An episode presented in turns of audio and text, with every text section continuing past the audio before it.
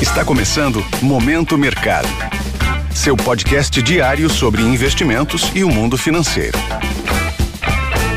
Muito bom dia para você ligado no Momento Mercado. Eu sou o Felipe Médici e bora para mais um episódio desse podcast que te informa e te atualiza sobre o mercado financeiro. Hoje vou falar sobre o fechamento do dia 20 de dezembro, terça-feira.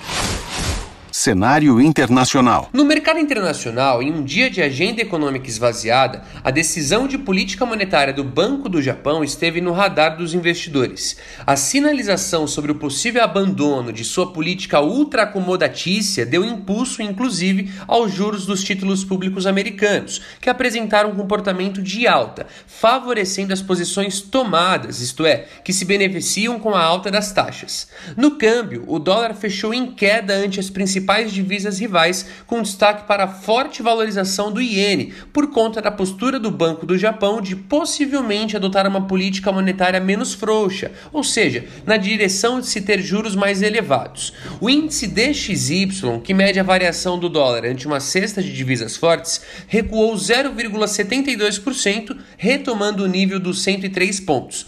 O enfraquecimento do dólar, por sua vez, impulsionou o preço do petróleo no mercado futuro.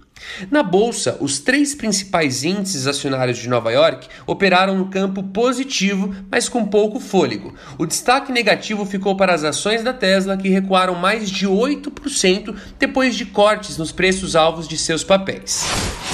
Cenário nacional. Por aqui, no câmbio, o avanço de acordos entre lideranças do Congresso e o governo eleito sobre a desidratação da PEC da transição, com redução do prazo de validade de dois para um ano, animou os agentes. O dólar operou praticamente durante todo o dia em baixa ante o real, fechando o pregão com uma queda de 1,93%, cotado a R$ 5,20. Na renda fixa, a percepção positiva do mercado sobre o novo desenho da PEC da transição fez com que os agentes devolvessem prêmios ao longo de toda a curva de juros, tanto os vencimentos curtos quanto os intermediários e mais longos cederam ao longo da sessão, impactando positivamente as posições aplicadas, isto é, que se beneficiam com a queda das taxas dos contratos de DI futuro. Na bolsa, com os agentes de olho nas discussões em Brasília sobre a PEC da transição, o Ibovespa avançou. O principal índice da bolsa brasileira subiu mais de 2%, retomando o patamar dos 106 mil pontos. A alta dos preços do petróleo e do minério de ferro contribuíram contribuíram para o avanço de Petrobras e Vale, assim como para papéis de siderurgia. O destaque também ficou para o setor de varejo, com Via subindo mais de 10% e Magazine Luiza mais de 8%. Com a alta do Ibovespa, as posições compradas no índice foram favorecidas pontos de atenção. Nos Estados Unidos serão divulgadas as vendas de moradias usadas referentes a novembro e também a confiança do consumidor para o mesmo mês. Por aqui, teremos o segundo turno da votação da PEC da transição na Câmara dos Deputados, aprovada ontem por 331 votos a favor contra 168 votos. Sobre os mercados, agora pela manhã as bolsas asiáticas fecharam sem direção única, com os investidores de olho na recuperação de ontem do mercado de Nova York e também na decisão do Banco do Japão sobre o alargamento da banda de variação dos juros dos títulos públicos do país.